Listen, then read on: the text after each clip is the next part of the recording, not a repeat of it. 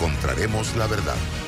Presentamos a una voz contemple y un hombre que habla sin rodeos con Álvaro Alvarado por Omega Estéreo. Bienvenidos.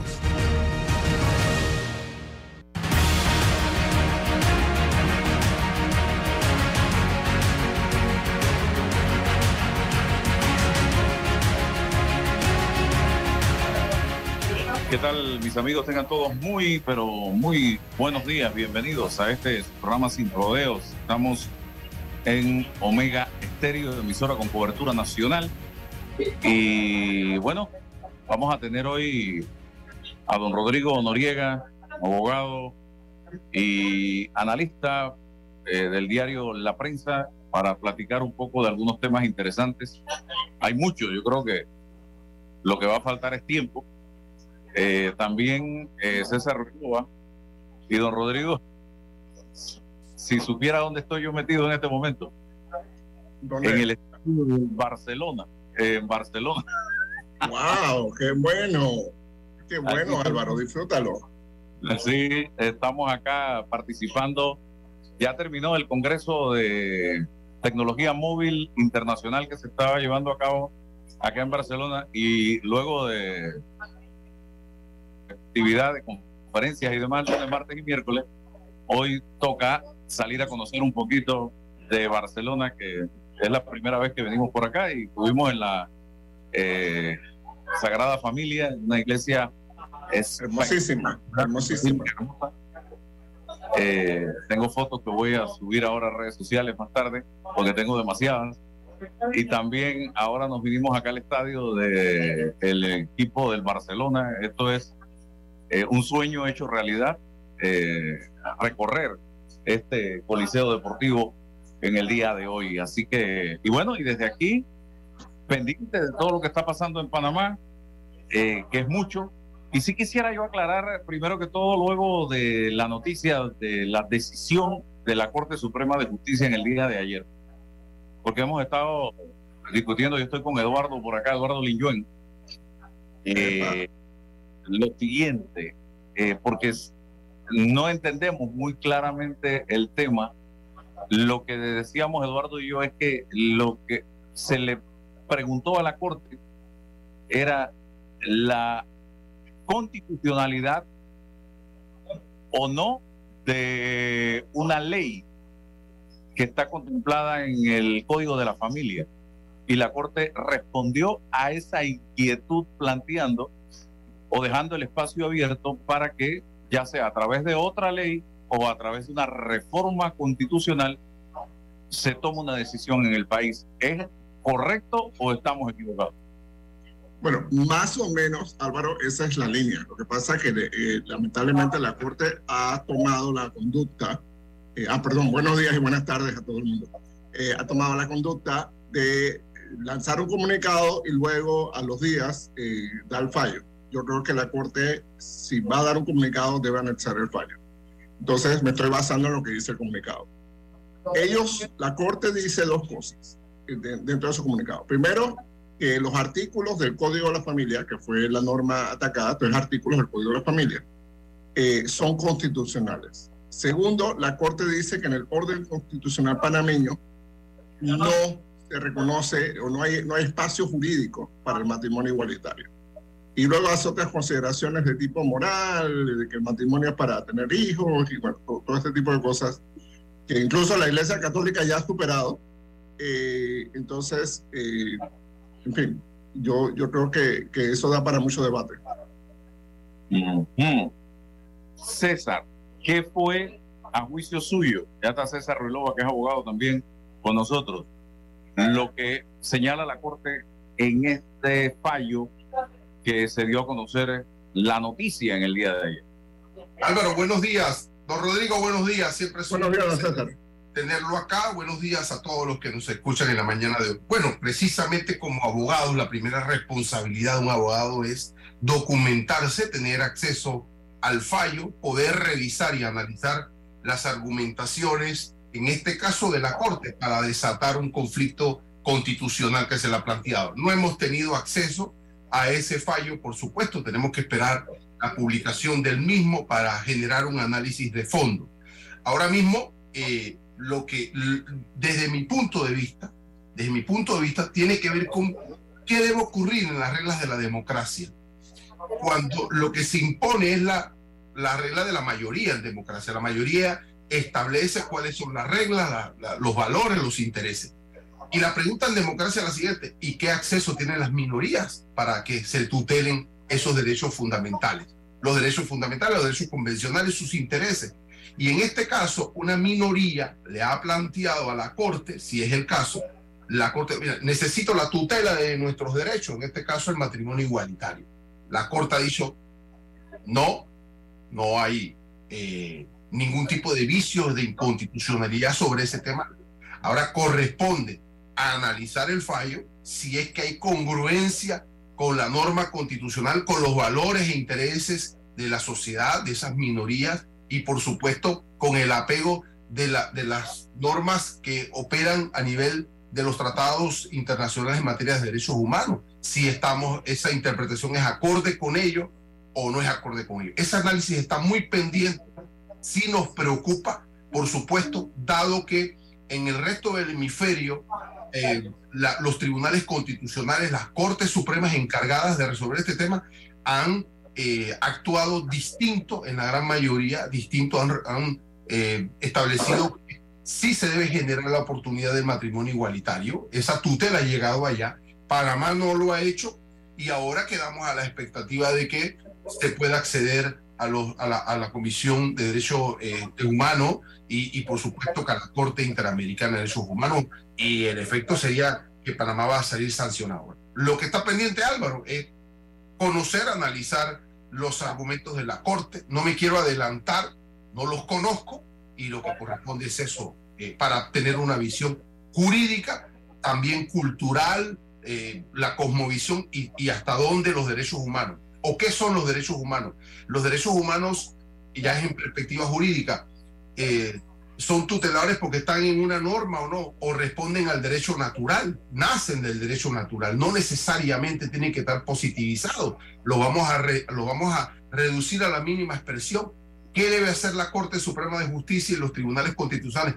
Ampliar el marco de los derechos humanos, expandirlos, exponenciarlos, porque eso es la convivencia civilizada y el rol de los tribunales constitucionales. No minimizarlo a una regla a una norma. Imagínense si eso así fuese. Vamos a retroceder 200 años en la concepción positiva del derecho. Bueno, vamos a esperar. ¿no? Está en desarrollo esto y queda tener acceso al fallo, estudiarlo con detenimiento, con responsabilidad, con objetividad y plantear un análisis. Don Rodrigo, ¿algún elemento adicional?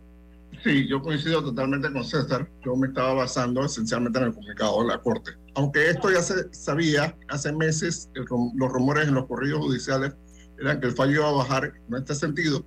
Lo que no estaba claro era si era 7 a 2 o, o si iba a ser 8 a 1. Eh, adicionalmente, hay un elemento, lo que menciona don César, que es importante recalcar. Cuando esto vaya al sistema interamericano de derechos humanos, al Estado panameño lo van a sancionar. Es decir, todos los panameños vamos a tener que pagarle una indemnización a las personas afectadas por este fallo.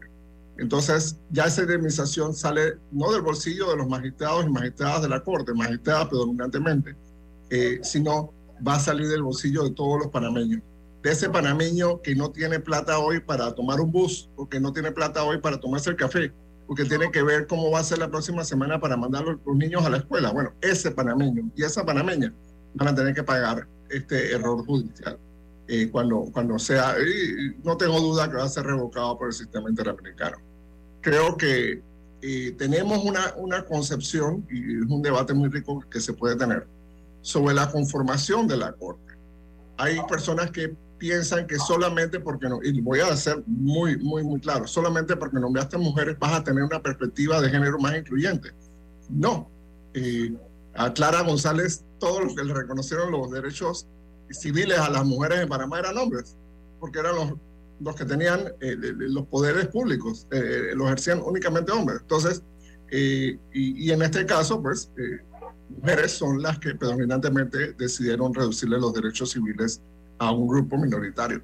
Ojo, esto tiene consecuencias muy serias a lo interno del Estado panameño. ¿Por qué? Porque entonces legitima que en una escuela pública, por ejemplo, voten a una profesora o un profesor que abiertamente o, se sospeche o, se, o, o, que sea eh, que es gay o que es lesbiana. O que en un, eh, un hospital digan, bueno, la enfermera tal o el doctor tal, sabes que no pueden trabajar más aquí. Esto puede eh, disparar una serie de, de, instancias de discriminación a nivel nacional y no solo contra los, los gays, lesbianas y demás, sino también contra otros grupos minoritarios. ¿Por qué? Porque en ese fallo, eh, eh, lo que se ha dejado traslucir en el comunicado, la Corte marca el matrimonio en, en una, digamos, una concepción cuasi religiosa. Entonces, eh, vamos a decir algo.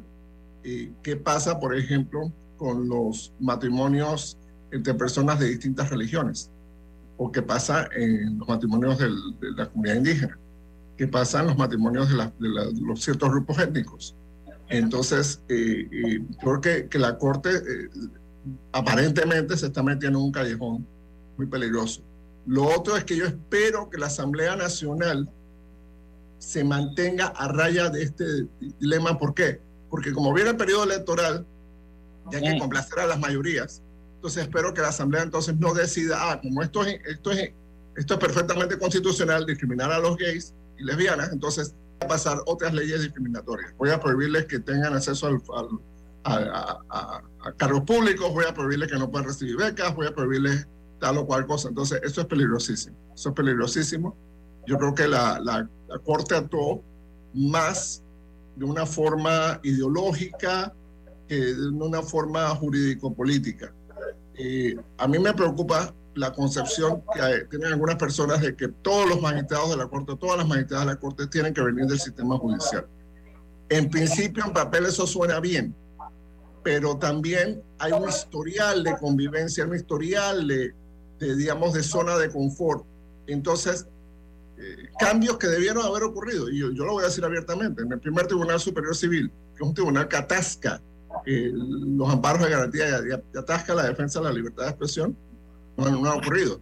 Cambios que debieron ocurrir en, los tribunales superiores penales, no han ocurrido. Entonces, ¿por qué? Bueno, es que, hombre, tú, tú fuiste mi pasiero, tú fuiste mi compañero de, tribunal, o, o, tú fuiste mi jefe en algún momento, o, hombre, o déjalo que, que, él se va a jubilar, o déjalo que ella se va a jubilar en el próximo año, tal cosa. Entonces, déjale, déjale, eso, pues déjale eso, deja que termine con honor. E, e, ese tipo de pasierismos o de, o de, de, amistades y demás, creo que son más preponderantes pues, que los criterios de, de, orden judicial. Se ha avanzado muchísimo en carrera judicial, se ha avanzado muchísimo en Tribunal de Integridad, y por supuesto es una corte que levanta menos sospechas que las cortes anteriores pero eso no quita pues que, que tenga estas malas mañas. Rodrigo, una corte, disculpa Álvaro, una corte suprema ultraconservadora, así la... Sí, sí, sí, sí. Y, y, César, no solo eso, porque si tú fueras conservador judicialmente, entendiendo como tal la defensa ultranza, la libertad de los derechos individuales, tú hubieras respaldado el matrimonio igualitario. ¿Por qué? Porque es un ejercicio de libertad individual, es un ejercicio de, de, de, derechos eh, civiles particulares como hizo la Corte de Estados Unidos. Ojo, mucha gente piensa que la Corte eh, Suprema de Estados Unidos es liberal, no. Es una Corte sumamente conservadora, sumamente individual, individualista. En Estados Unidos prácticamente no hay derechos sociales. Entonces, eso se consigue por vía legislativa, por luchas, por huelgas, por elecciones, pero las cortes son muy renuentes a, dar derechos sociales. Y a pesar de eso, esas cortes individualistas, conservadoras, digan sí, el matrimonio igualitario es constitucional. ¿Por qué? Porque es un derecho de dos personas adultas con libre consentimiento de formar su unión eh, eh, y reconocida por el Estado, punto. Eh, ah, no, que tiene que ser hombre y mujer, bueno, no, ese, es otro, otro problema. Lo que pasa es que esta es una corte no solo ultra conservadora, esta es una corte ortodoxa, ultra positivista. Y ya sabemos lo que pasa con el positivismo jurídico, que en un momento dado se queda sin fundamentación frente a la mayoría de los debates humanos. Bien, ayer nos acostamos con esto, pero también nos acostamos con un señor Benicio Robinson en la Asamblea Nacional de Diputados, eh, que ya no disimula la convicción de sentirse el emperador en este país, de sentirse el rey de los panameños, el hombre que manda en este país. Y la forma como trató ayer a una dama como la viceministra de Salud, yo, Álvaro Alvarado, la repudio por completo. Yo he tenido el privilegio de conocer a la doctora en ejercicio de su profesión como otorrino, Ivette Berrío, y puedo señalar que es una persona respetuosa, una persona correcta. Eh, y ayer el señor Benicio Robinson haciendo gala de su personalidad de rey, de emperador, eh, trató como déspota, con irrespeto a esta dama en la Asamblea Nacional de Diputados. Y vamos a escuchar un pedacito de lo que fue eh, esa acción del señor Benicio Robinson ayer en la Asamblea Nacional, que no hemos visto a ese Benicio Robinson generando propuestas, ideas en el debate nacional para resolver los problemas que enfrentamos los panameños, como por ejemplo el tema de la caja de seguro social, el tema del desempleo y otros temas importantes de nación. Pero sí lo vemos en la comisión de presupuestos, porque él ahí es el dueño de esta comisión y es el dueño de la asamblea prácticamente. Vamos a ver.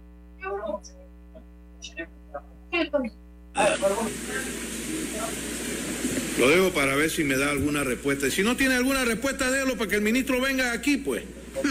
Pero alguien tiene que dar la, eh, respuesta a mi provincia. Y a veces se quejan por qué la provincia tiene paro, por qué la, la provincia cierra calle, pero es por la ineficiencia de algunas personas que no hacen su labor como la tienen que hacer, en la cual yo, como diputado de la República y diputado de mi provincia, voy a hacer reclamo que tenga que hacer en el momento que tenga que hacer. Tiene la palabra.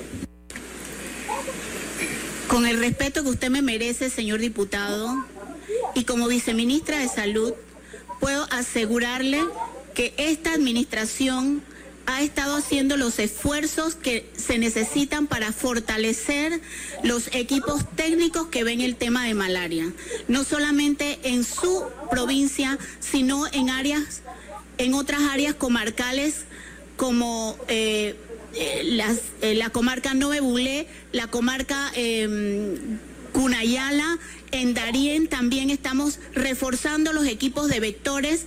Hemos eh, aumentado la, eh, la adquisición y hemos eh, nos hemos esforzado para adquirir los medicamentos y los productos que se necesitan para la fumigación de estas áreas y estamos trabajando en ello justamente porque para nosotros también es escandaloso tener casos de malaria. Estos casos no son muchos, son puntuales y nosotros los hemos identificado a tiempo y se les ha dado la atención médica correspondiente lo cual ha permitido preservar la salud de estos pacientes. Y le digo porque a mí me ha tocado en días de asueto estar pendiente y hacer los trámites para que los medicamentos lleguen donde tienen que llegar y que se les dé a tiempo el tratamiento a estos pacientes. Entonces, no puedo llevarme eh, conmigo eh, la impresión que tiene usted de que no estamos haciendo nada. Sí, sí lo estamos haciendo.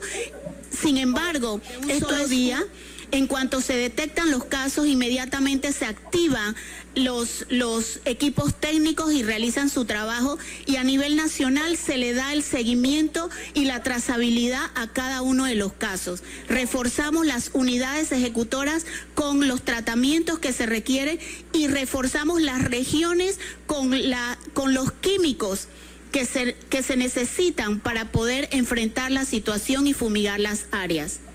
Una de las solicitudes que tenemos para hoy es justamente la adquisición de eh, más recursos para la adquisición de estos químicos y para el nombramiento de más eh, compañeros técnicos de vectores para poder hacer frente a ese tema. A mí me gustaría que me permitiera darle la palabra a la licenciada Anaida Muñoz, quien, con, e, quien he estado trabajando juntamente con ella en la... Ah, en, en la contratación de, vectores justamente para las áreas que más se necesitan y ella puede reforzar la información que yo estoy dando y también eh, después de, lo cual podemos fortalecer la información de infraestructura de los centros que usted ha mencionado. Gracias. Mire, señora ministra, usted se puede molestar como usted quiera. Usted está en la casa del pueblo. Como usted quiera se puede molestar. ¿Ve? Con el permiso que usted se merece. Igual que usted lo dijo. ¿Ve? Pero a mí me eligieron, a usted la pusieron a dedo donde usted está. Y usted me va a respetar a mí. ¿Ve? Usted me va a respetar. Porque lo que usted está diciendo es lo que usted piensa que se debe hacer, pero no es lo que está pasando en mi provincia. Y nosotros queremos cambio sustancial. La persona que usted está diciendo que está prevista, ahora mismo está en urgencia allá, está en David. Porque en Boca no tenemos la capacidad para poder resolver el problema de la malaria que tenemos ahí de personas que tienen. Entonces no se está haciendo el trabajo. Ahora usted me va a venir a decir que usted está haciendo el trabajo. ¿Qué cosa? Porque usted no tiene respuesta para mí. Yo lo voy a dejar ahí. Yo pregunto a los oyentes, ¿dónde está el irrespeto de la señora viceministra a este señor para tratar de de tratarlo con respeto. ¿Dónde está el irrespeto al señor Benicio? ¿Y por qué ahora tanto interés a un año de las elecciones del señor Benicio en una que yo le preguntaba ayer a los bocatoreños, en 30 años o más que tiene este señor de ser diputado, yo quisiera que me digan, me enumeren cómo está la calidad de vida de los bocatoreños en este momento, después de 30 años de ser Benito Robinson el cacique, el rey de la provincia de Bocas del Toro. ¿Cómo está la vida de ustedes en materia de salud, de educación? ¿Cómo están las carreteras de Bocas del Toro? ¿Cómo está la seguridad en la provincia de Bocas del Toro? Les pregunto porque algo sí tengo claro y es que la calidad de vida del señor Benicio sí ha mejorado del cielo a la tierra. Pero yo quiero saber la de ustedes, estimados amigos bocatoreños porque ustedes han llevado a este señor allí en el carrito de la Diputación por más de 30 años. Y este señor ahora dice que a él lo elige el pueblo de Boca del Toro y a usted la nombró el gobierno. Por lo tanto, yo prácticamente tengo más derecho y tengo más poder que usted. ¿Dónde está el irrespeto de la viceministra, señor Benicio Robinson? Por favor, hombre.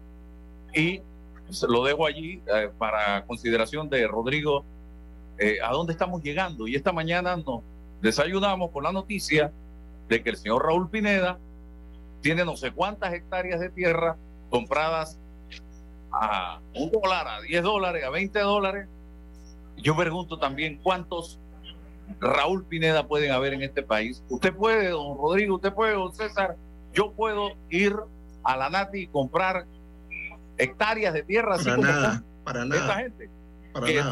Esto, es, algo que se repite gobierno tras gobierno. ¿ah? Esto no es del PRD ahora. Adelante. Sí, Álvaro, mira, dos comentarios. El señor Benicio Robinson es el dueño del país. Él es el que determina no solo el uso de los fondos públicos, sino que bloquea programas de gobierno, programas de su propio gobierno. Esperamos que sea de su propio gobierno. Eh, Tomemos el caso de la malaria. Parte del, tema de la lucha contra la malaria lo hace el Instituto Conmemorativo Gorgas Estudio de la Salud. ¿Quién le cortó el presupuesto, el proyecto de presupuesto al Gorgas? Fue el señor Benicio Robinson. Indicasat, que es un, instituto afiliado a Senacid, también pidió fondos para, para hacer investigación. Se lo cortaron. Senacid propuso establecer un centro de vacunas en Panamá. Oye, por favor, después de la tragedia, hay más de 8 mil muertos por, por por el COVID-19, eso debía ser obligatorio. Bueno, el señor Robinson se lo cortó. Entonces, él viene a hablar de que no, no se está invirtiendo en salud, pero por Dios, señor, si usted es el que controla la cartera, usted es el que firma los cheques, usted es el que desembolsa. Y todos sabemos que él es el que controla instituciones en este país. Él es el que manda el Seguro Social. Igual que el señor Adames manda en, en Autoridad de Aseo. Igual que otros diputados. Entonces, cuando te fijas, los diputados del PRD y del CD y algunos del panameñismo, hay una buena cantidad de estos señores y señoras que son multimillonarios. Nadie les conoce un día en la empresa privada. Nadie les conoce que se hayan ganado el gordito. Nadie les conoce que, que tú sabes, hayan, hecho una invención, una patente, hayan sacado una canción, hay algo que les haya producido plata. Entonces, como una persona después de casi 40 años de, trabajar en el Estado, tiene aerolíneas y tiene lanchas y tiene fincas y tiene ganado y tiene, y tiene, y tiene. ¿Cómo? ¿Cómo? Explícame eso, Álvaro, explícame. O sea, personas que trabajan en la empresa privada por 40 años no alcanzan a tener eso. Y, y, lo del diputado Pineda, bueno, ese es otra más, esa es otra más. Entonces, y, y, él se equivoca cuando él dice que él fue elegido. Él no fue elegido. Él salió por residuo. Y, la población de Bocas del Toro salió a protestar y salió a trancar calles. Y eso tiene toda la razón, pero contra su elección. Salieron a protestar por semanas contra su elección. Entonces, eh, eh, no, no, nos engañemos. El sistema panameño es democrático de los dientes para afuera. Pero aquí tenemos una aristocracia, una casta de diputados y de políticos que no se bajan del, puesto. El Molirena siempre tiene que tener el tránsito y la lotería. ¿Por qué? ¿Qué, qué, qué, qué miel hay ahí? ¿Por qué no piden el IPE? ¿Por qué no piden el, el, IDIAP? ¿Por qué no piden eh, algo, algo, de atención al pueblo? No, no, el tránsito y la lotería. Entonces, entendamos el país que tenemos. Y sí, nosotros somos responsables, pero también tenemos un sistema amañado de reglas que de alguna forma u otra le va a garantizar a los beneficios de este mundo que salgan electos. Entonces, tenemos que hacer una reforma constitucional prohibir la reelección absoluta los diputados, representantes, alcaldes, presidentes, rectoras de las universidades. Nadie puede ser, nadie puede reelegirse. ¿Por qué? Porque eso produce unos vicios terribles. César. Sí. Eh, y revisa tu celular, César, ¿yo? Sí, está bien. Eh, mira, primero, en el plano de la democracia, em, hay dos elementos permanentes de análisis, el asunto de la legitimidad y el asunto de la eficacia. No sé bajo qué parámetros el diputado Robinson establece que posee mayor legitimidad el que es elegido y menos legitimidad el que es designado. Cuando lo que aquí se determina son los roles, las competencias de cada uno, ni más ni menos. Eh, usted está designado dentro de la administración pública, en el proceso democrático usted tiene que cumplir con la formalidad de la ley en sus nombramientos, queda resuelto el problema de la legitimidad y entonces está pendiente la eficacia en la ejecución de sus competencias. Entonces, eso, esa distinción histórica, cuando uno llega al Parlamento, escucha a los parlamentarios advertir de que esta es la casa del pueblo porque fuimos elegidos, eso, eso está en plano siempre de discusión. En materia de eficacia, la pregunta es al diputado Robinson en materia de eficacia del poder político, bueno, ¿cuáles son los resultados? ¿Cuáles son los resultados de la ejecutoria? Y, lo, e insiste en esta frase, mi provincia, porque la provincia de Boca del Toro es de él, punto. Estamos descontados que esa es su feudo y es su territorio. Entonces, bueno, eh, eh, eh, cuestionamos después de 30, 35 años que su propia provincia no tenga problemas de este sentido. ¿Dónde están los hospitales de esa provincia? ¿Dónde están los centros educativos de esa provincia? Ah, bueno, hizo el estadio, que es popular. Muy bien. Y, la, y, las escuelas y los centros. Entonces, eso es un debate. Mira, ¿dónde está hoy? Lo que a mí me entristece de esto, ¿dónde está hoy el ministro de Salud? defendiendo a su, a su viceministra, repudiando y rechazando ese acto de humillación del señor Vinicio Robis. No solamente en contra de una mujer, sino una profesional que ha, dado el gasto. ¿Dónde está el ministro de Salud que hoy a primera hora tenía que salir en defensa de su, de su, compañera de fórmula? No existe. y, y la legitimidad de la viceministra y del ministro se la da el hecho de que fueron nombrados por el presidente de la República. Claro, por, la mayoría. es que no hay, eso no es un tema de debate, esa es la retórica que hay que insistir, ¿no? Pero, pero hoy, ¿dónde está el ministro? Y si hoy el ministro no se pronuncia, hombre, por, yo con mi solidaridad, yo le, di, yo le pido a la señora viceministra que renuncie al cargo como acto de rechazo a la satrapía y o sea, mandarle un mensaje hoy a estos totalitaristas que creen que, eh, que, bueno, dominando con el clientelismo van a seguir haciendo esto. Un acto de irrespeto total. No solo a la mujer, sino a la dignidad. Entonces, como, como, como bien dice Rodrigo, se han creado ahí una especie de leviatán, de mini Estado en la Comisión de Presupuestos y someten y humillan al, al resto del funcionariado de la administración pública. Álvaro, la pregunta no es hasta, ¿por qué hemos, eh, hasta dónde hemos llegado, por qué hemos llegado hasta aquí. En una especie de indigencia política, de esclerosis política, inmoral, totalitaria. ¿Por qué hemos llegado hasta aquí? El señor Vinicio Robinson somete históricamente al resto de las estructuras. Entonces la, conclusión es lógica. Es que lo puso allí. Es que él los puso allí. El verdadero presidente de este país es Vinicio Robinson. Entonces lo que tenemos que decírselo al país y, él, y, que él, lo diga. Porque un ministro de salud serio tiene que ir a defender a su, a su un acto de atropello. Solo fue a solicitar un traslado de partida. Entonces, entonces ahí y, sale el otro de allá, yo quiero esto para mi, distrito, yo quiero esto para mi circuito, yo quiero esto para esto, y todo el mundo quiere para su pequeño feudo. ¿Cómo dicen que son diputados de la República si todo el mundo está solicitando y exigiendo y presionando para sus lugares? Entonces, creo que tenemos que empezar a plantearnos aquí quién es el presidente de la República. Yo pensaba que era Gaby Carrizo, pero ayer me confirmé que aquí el presidente de la República es Vinicio Robinson. El mandamás. El, que no solamente es mi provincia, son mi república. Y, bueno, planteémonos eso para saber dónde estamos y hacia dónde vamos, pues, don Álvaro. Pero es preocupante y yo, si pudiera pedirle a la viceministra que, que se reflexione hoy con, ante la posibilidad de renunciar y establecer ese rechazo, un mensaje a la satrapía, don Álvaro y don Rodrigo. Oiga, ya me tengo que retirar. Lo dejo a usted con Rodrigo Noriega porque un tema que yo quiero, que no puedo pasar por alto, luego de leer el, el documento que escribió ayer Rodrigo en la prensa, puede estar considerándose a juicio suyo por parte de Estados Unidos la inclusión del señor Ricardo Martinelli en la lista Clinton. Han habido tres advertencias de Estados Unidos en los últimos días. La primera, el tuit del señor Blinken. La segunda, el, eh, eh, mensaje de la embajada relacionado con la libertad de expresión luego de eh, que los camiones fueron a buscar, a, secuestrarle las propiedades a la gente de Foco.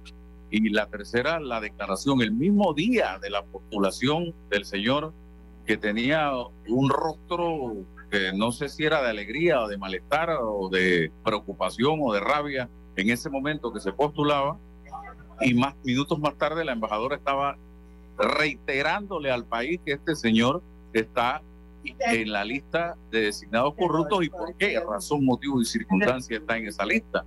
Eh, y diciendo también que todavía no están todos los eh, eh, las candidaturas en firme.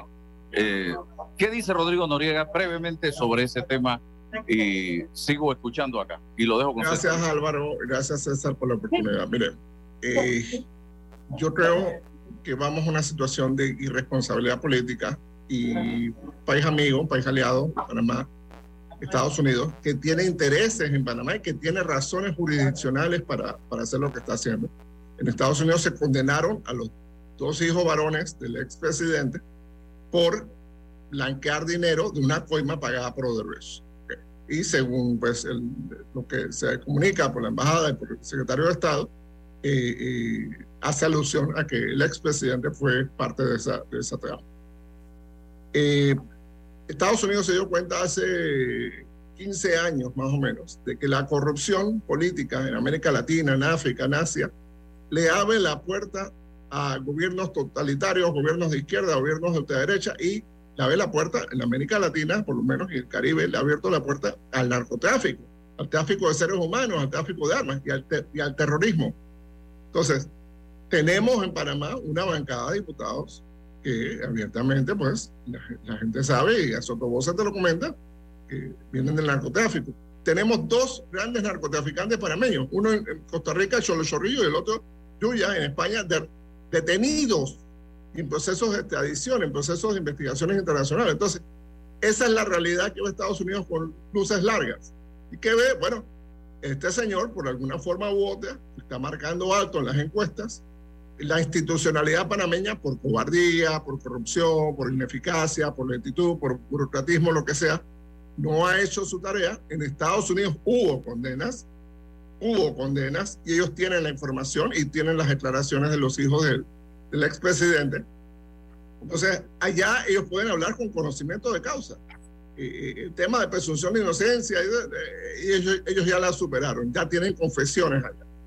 Entonces, eh, ¿qué le están advirtiendo? esa comunicación no es, con, no, con el, no es con el expresidente, esa comunicación es con el pueblo panameño, esa comunicación es con los donantes de campaña, esa comunicación es con los partidos políticos.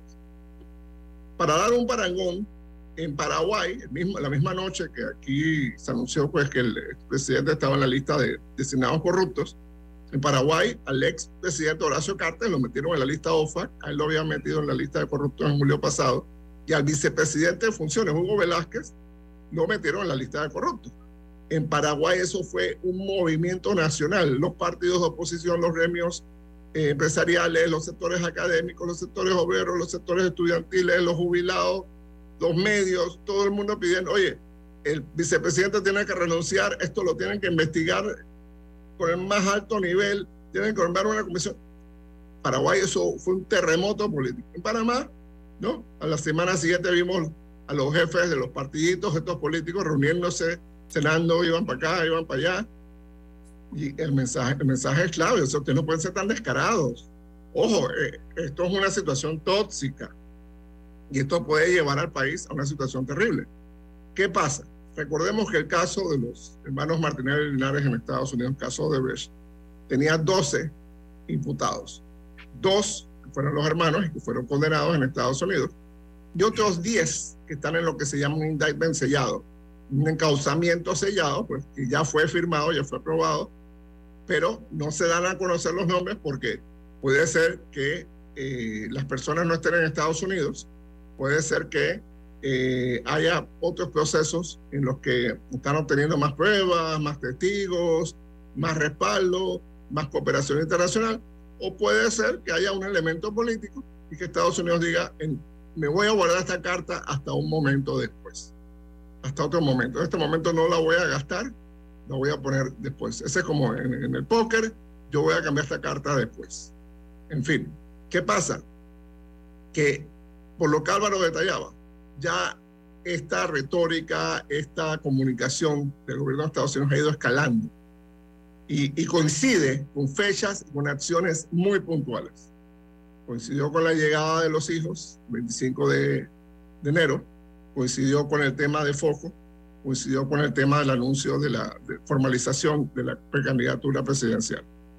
Eh, la elección interna del partido realizando metas el próximo 4 de junio. Bien, eso es un domingo. Por eso le he dado la cabeza. 48 horas antes, 48 horas después, va a venir un anuncio muy fuerte. Pues. porque si, si Estados Unidos siente que esto va evolucionando y bueno, y la justicia, bien gracias a usted, y, la cultura política panameña, aquí no ha pasado nada, aquí el que paga manda, el que tiene billetes, el que decide cuál es la canción que se toca, entonces van a venir medidas más duras. Hay algunas personas que me han dicho, viene la lista OFAC. Yo creo que Estados Unidos ha aprendido el caso Wacker, que eso es sumamente traumático y sumamente doloroso para la economía panameña y yo no creo que ellos tengan la intención de descarrilar la economía panameña. Este señor, recordemos, el dueño de la mayor cadena de supermercados, es uno de los mayores eh, distribuidores de, medicamentos de sus farmacias, tiene ingenio azucarero, tiene, tiene inversiones en una multiplicidad de negocios posiblemente el, empresario más rico de Panamá. Eh, así que una lista OFAC sería sumamente traumática. ¿Qué otra herramienta le queda a Estados Unidos? Bueno, le queda un posible encauzamiento. Y, esa, es la, esa es la discusión. ¿Por qué? ¿Por qué podemos discutir esto en público? Porque, uno, ya hubo confesiones y sanciones, sentencias condenatorias en Estados Unidos a los hijos de este señor. ¿Por qué? Por blanquear más que pagó de vez. Ni Ricardo Alberto Martínez Linares ni Luis Enrique Martínez Linares fueron funcionarios públicos. Así que si tú le pagas una coima a un particular y él no es funcionario público, él no te puede conseguir un contrato, él no te puede conseguir un pago del, Ministerio de Economía y Finanzas, él no te puede conseguir que en el presupuesto real del Estado aumente la línea de contratación para, para contratos como Derecho. No puede eso. Eso lo puede conseguir una persona que tenga poder político. Y ya sabemos quién tenía poder político en este país. Rodrigo, te, invito para, para ir al cambio. Pues Roberto nos envía el cambio. Vamos a seguir en redes sociales. ¿Te queda? Atrae la emoción con un préstamo personal de Credit Corp Bank y consolida tus deudas. Recibe un bono de 130 dólares con el desembolso de tu préstamo personal. Solicita el tuyo ya al 800-7555 o visita nuestras sucursales. Credit Corp Bank. Cuenta con nosotros. Yo me dedico a llevar turistas a diferentes lugares en el interior y sé lo importante que es tener buenos caminos. Por eso me entusiasma saber que la ampliación de la vía tendrá ocho carriles y nos va a permitir viajar en menos tiempo para entrar y salir de la ciudad. Ya falta menos. La ampliación del tramo entre el Puente de las Américas y Arraiján sigue avanzando y al terminar estará mejorando la calidad de vida de cientos de miles de panameños. Ministerio de Obras Públicas, Gobierno Nacional. ¿Quieres quedar a la altura con tu familia, tus amigos, tu pareja, tu esposo, tus hijos? Prueba 1820, un café 100% de altura. Agua pura de nuestra tierra, riqueza inmensa de vida y salud. Si gastas agua de más, se la quitas a los demás. Cierra bien la llave. Una gota por segundo se convierte en 30 litros de agua al día. Gobierno Nacional, idam.gov.pa. Somos agua. Trabajando cada día más para llegar a todo Panamá.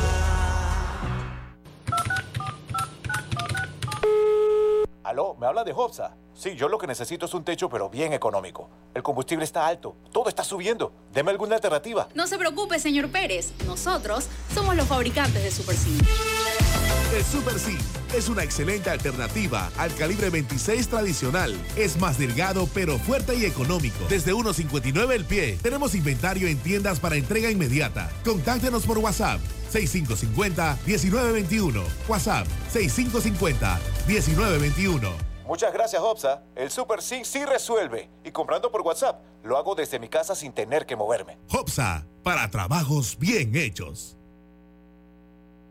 En Hutchinson Ports, PPC, hoy y siempre estaremos orgullosos de ser parte del país que une al mundo y nos esforzamos porque con nuestro trabajo el nombre de Panamá llegue cada día más alto. Felicidades Panamá. Te desea Hutchinson Ports PPC. Tu hipoteca tiene casa nueva. Traslada tu hipoteca a Caja de Ahorros. Recibe una letra mensual más baja y con la aprobación, llévate un bono para gastos legales por 500 balboas. Caja de Ahorros, el banco de la familia parameña. Ver términos y condiciones en cajadeahorros.com.pa sección promociones. Ya está disponible en nuestro sitio de internet www.arrocísimo.com nuestro libro digital 15 recetas con arroz para potenciar tus habilidades en la cocina Descárgalo completamente gratis en tu celular o en tu computadora y pon en práctica las más deliciosas recetas para compartir en familia o para tu emprendimiento. Sal de la rutina y prepara los más deliciosos platillos con Arrocísimo. Encuéntralo y descárgalo ya en arrocísimo.com. Hace más de un año, Minera Panamá y el gobierno acordaron la firma de un nuevo contrato transparente que garantiza un pago mínimo anual de 375 millones. Sin embargo, cambios del gobierno imposibilitan la firma. Actualmente, el gobierno impide que los barcos salgan del puerto forzando a la empresa a detener operaciones. ¿Qué vamos a hacer? ¿Qué va a pasar con nosotros como colaboradores? Somos proveedores de Minera Panamá. De cerrar Minera Panamá tendríamos afectaciones no solamente como asociados, sino también el grupo de personas que trabajan con nosotros. ¿Qué les dijo el Ministerio de Trabajo? La ministra dijo que no tenía una respuesta en ese momento. Invertimos 10 mil millones de balboas y nos vimos forzados a parar porque el gobierno pide cambiar lo acordado en enero de 2022. Si el gobierno hace su parte, se evitará la peor crisis laboral y económica desde la pandemia. Panamá no puede parar.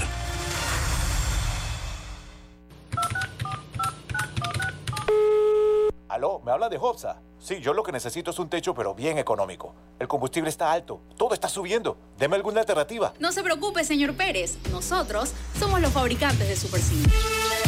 El Super C es una excelente alternativa al calibre 26 tradicional. Es más delgado pero fuerte y económico. Desde 1.59 el pie. Tenemos inventario en tiendas para entrega inmediata. Contáctenos por WhatsApp 6550-1921. WhatsApp 6550-1921. Muchas gracias, Hopsa. El Super Sync sí resuelve. Y comprando por WhatsApp, lo hago desde mi casa sin tener que moverme. Hopsa, para trabajos bien hechos. Para que la veas graduarse, respeta los límites de velocidad. Para que la veas casarse, no tomes bebidas alcohólicas si vas a conducir. Para que conozcas a tus nietos, no chates mientras manejas. Respeta las normas de tránsito. Este es un mensaje de la Alianza Estratégica en Seguridad Vial y la Autoridad del Tránsito y Transporte Terrestre. Unidos lo hacemos. El verano ya está por llegar y con ello se llegan los planeados paseos en familia. Mi mejor consejo, si quieren llegar seguros, tranquilos y sumamente cómodos, es en el Acura RDX de la familia Bahía Motor. Tienen todos los sistemas de seguridad que te puedes imaginar, que solo con eso lo hace una de las mejores nuevas opciones si piensas en un auto nuevo este año 2023. Ya quedan pocas unidades del Acura RDX 2022, así que pásate por acá. Déjate llevar por la frescura del pollo melo, panameño como tú.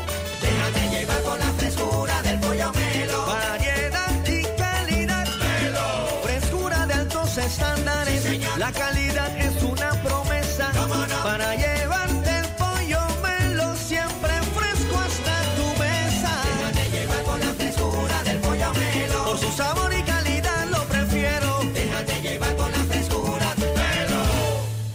Hace 25 años llegó Más Móvil, la señal que el país esperaba para avanzar con las últimas tecnologías. Una señal de unión que ha cerrado brechas. Una señal de progreso con grandes aportes a la economía de Panamá. Una señal de innovación con una potente red de fibra, más TV total y más Wi-Fi 360. A simple vista es solo tecnología, pero es el talento de nuestra gente, la verdadera señal del futuro. Más Móvil, la señal de Panamá. Bueno, me voy a comer con una estrella.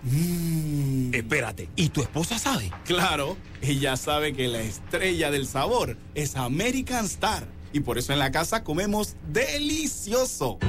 American Star, el tasajo, jamón, chorizos y embutidos más suaves, económicos y con el sabor que le gusta a todos. ¡Oh! ¿Me invitas a conocer esa estrella? Busca la estrella roja y azul American Star, la estrella de tu cocina. Ya está disponible en nuestro sitio de internet www.arrocísimo.com nuestro libro digital, 15 recetas con arroz para potenciar tus habilidades en la cocina. Descárgalo completamente gratis en tu celular o en tu computadora y pon en práctica las más deliciosas recetas para compartir en familia o para tu emprendimiento. Sal de la rutina y prepara los más deliciosos platillos con Arrocísimo. Encuéntralo y descárgalo ya en arrocísimo.com. Mi amor, te tengo que confesar algo. Estoy enamorada. ¿De mí? Sí, sí, de ti también. Pero ahora estoy enamorada de mi techo de jagala de Hopsa. La Tejagala es el techo metálico con forma de teja de arcilla, fabricado por Hopsa, con metal de larga duración. Tenemos en color teja, color chocolate y hasta en tonos añejados de mucha elegancia. Un techo de Tejagala bien instalado es digno de amor. Contáctenos por WhatsApp 6550-1921. WhatsApp 6550-1921. ¿Cómo te quiero, mi techo de jagala de Hopsa? Ok. Hopsa, para trabajos bien hechos. En Hutchinson Ports, PPC, desde nuestros puertos de Balboa y Cristóbal conectamos a las principales rutas de intercambio comercial entre el Pacífico y el Atlántico, logrando brindar un servicio a nuestros clientes de calidad y eficiencia, dejando el nombre de Panamá por lo alto. Hutchinson Ports, PPC. En Caja de Ahorros, tu casa te da más. Con nuestro préstamo Casa Más, recibe dinero en mano con garantía hipotecaria y los mejores beneficios. Tasa competitiva, plazo de 30 años y avalúo gratis. Caja de Ahorros, el banco de la familia panameña. Ver términos y condiciones en cajadeahorros.com.pa sección promociones.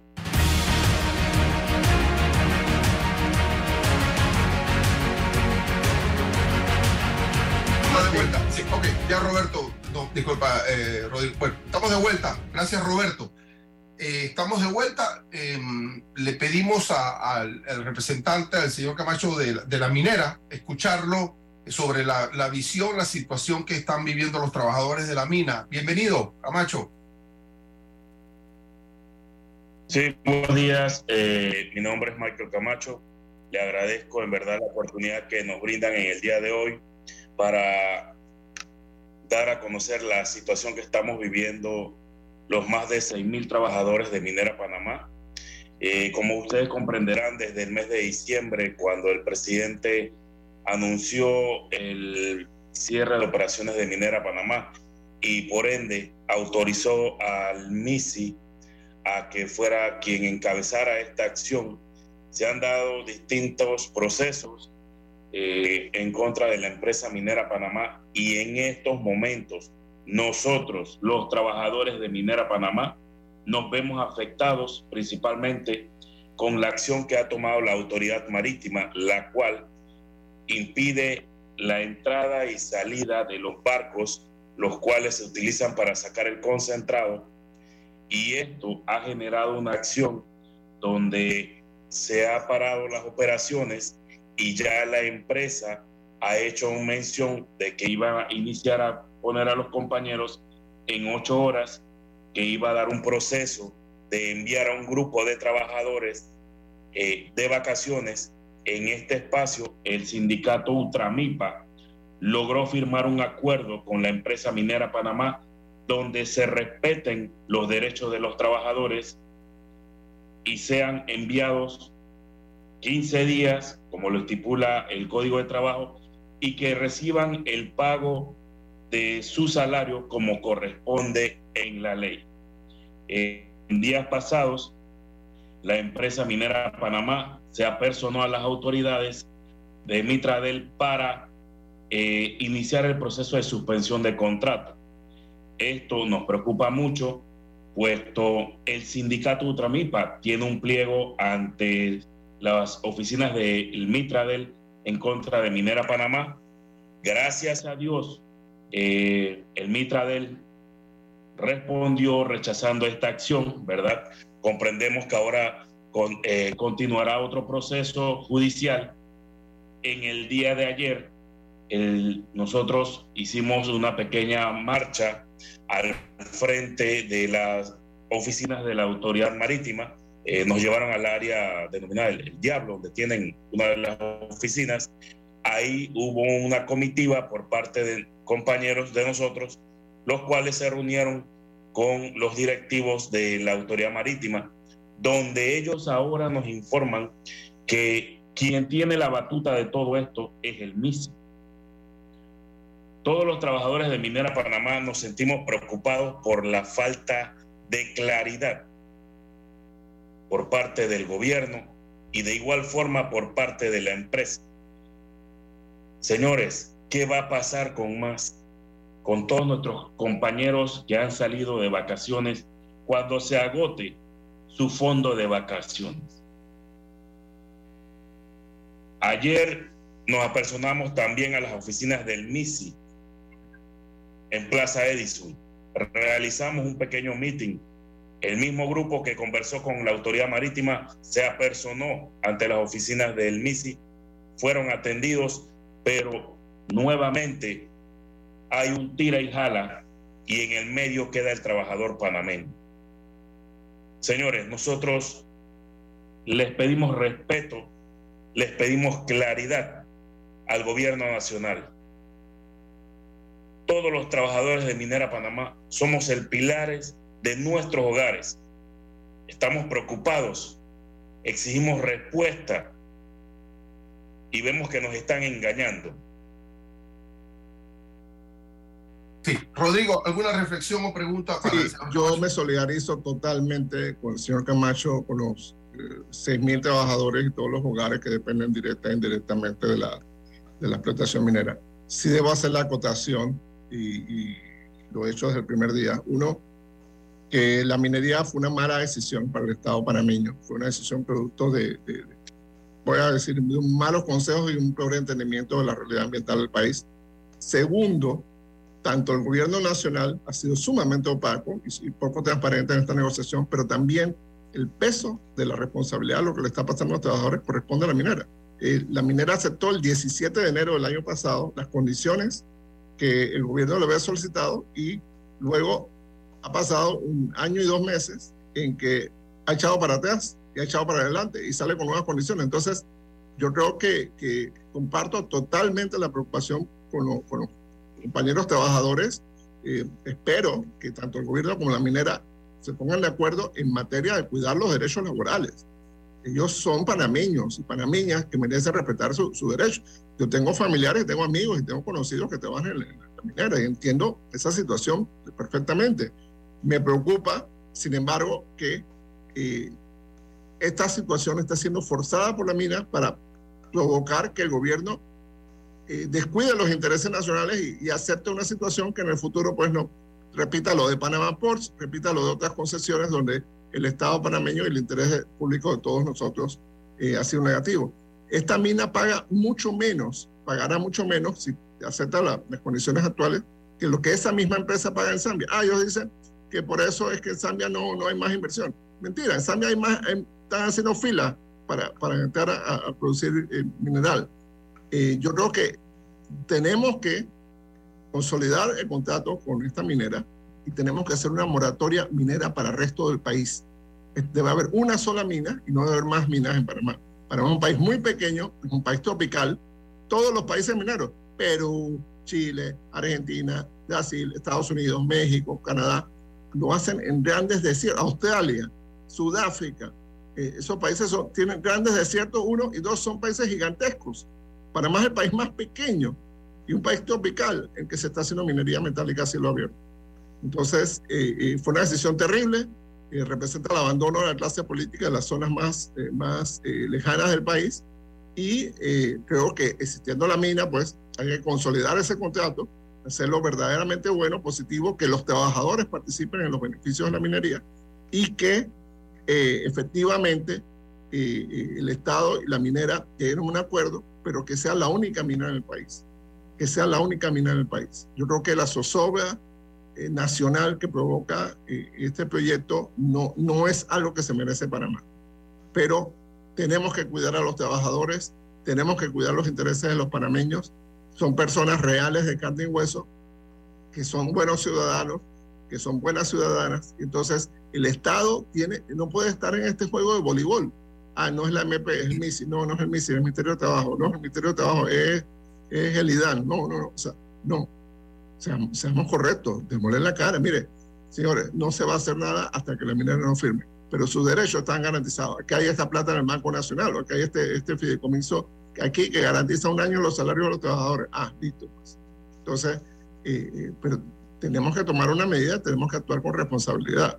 El Estado no puede dejarlos a ellos en la zozobra.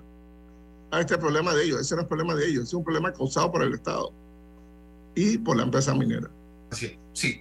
Em, señor Camacho, eh, yo de verdad que felicito su, su postura y la posición de los trabajadores. Están activos con legitimidad, hay que defender los derechos, hay que moverse, pero ojo con la retórica y la dinámica eh, que está ocurriendo respecto a la relación de la empresa minera y el gobierno. Hay hoy una lucha de, de, retórica en materia de comunicación. Usted es responsable, eh, no somos nosotros, usted, y todos los días hay un comunicado, todos los días hay un spot publicitario y tal cual, ¿no? Entonces, al final del camino hay un fuego cruzado. No caigan en ese juego. No caigan en ese juego eh, y, sepan localizar y exigir las responsabilidades, a, parte y parte, ¿no? Eh, porque si el gobierno tiene una responsabilidad, la minera también tiene una responsabilidad. Eh, ¿Ves? Entonces, ojo, porque los pueden utilizar como mecanismo en esa retórica y yo sé que hay una dirigencia, hay un grupo con toda la capacidad para entender en el contexto lo que está ocurriendo en este sentido. O sea, se lo expongo así porque es la dinámica diaria de lo que está ocurriendo, ¿no? Eh, eh, y cada bando quisiera utilizarlos a ustedes como argumento para legitimarse en, materia de la verdad. Y los trabajadores autónomamente tienen un derecho y una posición. Sí, licenciado eh, Rilova. Eh, el sindicato Ultramipa, desde el inicio de las negociaciones, le pidió al gobierno nacional, le pedimos a la empresa minera Panamá que al sindicato Ultramipa se le permitiera entrar en ese proceso de negociaciones y ambas partes nos negaron el acceso.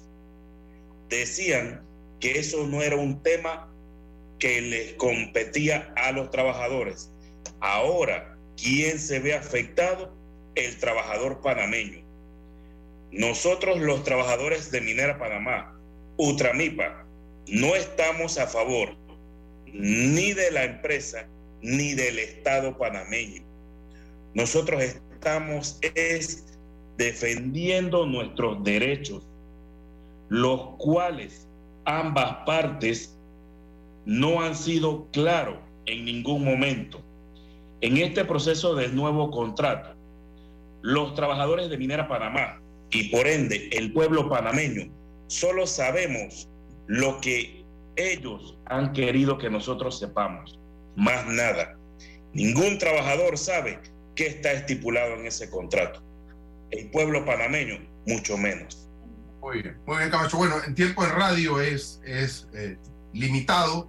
Eh, eh, sigues invitado siempre cuando tengas información, em, cualquier actividad que ustedes tengan, con mucho gusto aquí tienen todo el espacio para poder informarle al país, porque hay un país pendiente de la suerte de sus trabajadores, que son panameños, y nosotros tenemos que estar ahí a, la tutela de que se respeten esos derechos y por supuesto el bienestar de una generación y de las próximas generaciones. Rodrigo, gracias, conversar contigo. Gracias César, gracias Álvaro, gracias a la audiencia. Toda la capacidad para hacerlo. Hasta mañana. La información de un hecho se confirma con fuentes confiables y se contrasta con opiniones expertas. Investigar la verdad objetiva de un hecho necesita credibilidad y total libertad. Con entrevistas que impacten un análisis que profundice y en medio de noticias, rumores y glosas, encontraremos la verdad. Presentamos a una voz contemple y un hombre que habla sin rodeos con Álvaro Alvarado por Omega Estéreo. Gracias por su sintonía. Tu hipoteca tiene casa nueva. Traslada tu hipoteca a Caja de Ahorros. Recibe una letra mensual más baja y con la aprobación, llévate un bono para gastos legales por 500 balboas. Caja de Ahorros, el banco de la familia parameña. Ver términos y condiciones en cajadeahorros.com.pa sección promociones. ¿El hongo se ha convertido en tu mejor compañía? ¿Por qué no te cambias a una buena? Hongosil, lo más efectivo para hongos en pies y manos. Cuando sientas mal olor y picazón, Hongosil ungüento es la solución. Para hongos rebeldes, aplicar Hongosil solución dos veces al día. Cambia el hongo por Hongosil. De venta en todas las farmacias del país. Distribuye Laboratorio Guadalupe. ¿La casa o el apartamento de tus sueños? Te lo cumplimos. Préstamos hipotecarios de hasta 300 mil dólares, con plazos de hasta 30 años y tasas de interés desde 4.75%. Contáctanos 513-1262. Caja de Seguro Social. Aquí, ahora, siempre. Hoy sonrío porque mañana tendré más tiempo para mí. Tendremos más tiempo para el desayuno. Pasaremos más tiempo juntos. La línea 3 del Metro de Panamá crece hoy para darnos claridad a ese futuro tan próximo, trabajando con expertos y tecnología única en la región, sirviendo a comunidades desde Albrook hasta Ciudad del Futuro y elevando el nombre de Panamá. Sonríe, tienes la claridad de ver el futuro cada vez más cerca. Metro de Panamá, elevando tu tren de vida. Panamá sigue creciendo. Todos hablan del verano como ir a la playa o subir senderos. Hablemos del verano del que nadie habla. Un verano para quedarse en casa, virrear tu juego favorito desde la PC o quedarte pereceando y tirarte a ver series. Este verano es para más de lo que te gusta, con internet de fibra más móvil. Mil megas de subida y bajada. Contrátalo por 49 mensuales ya y conéctate en la red de fibra más grande de Panamá. Más móvil. Para más información, másmóvilpanamá.com. Desde el alba hasta el ocaso, Omega Estéreo te acompaña donde vayas estés donde estés. Omega Estéreo, cadena nacional simultánea, 24 horas todos los días. Omega Estéreo, cadena nacional.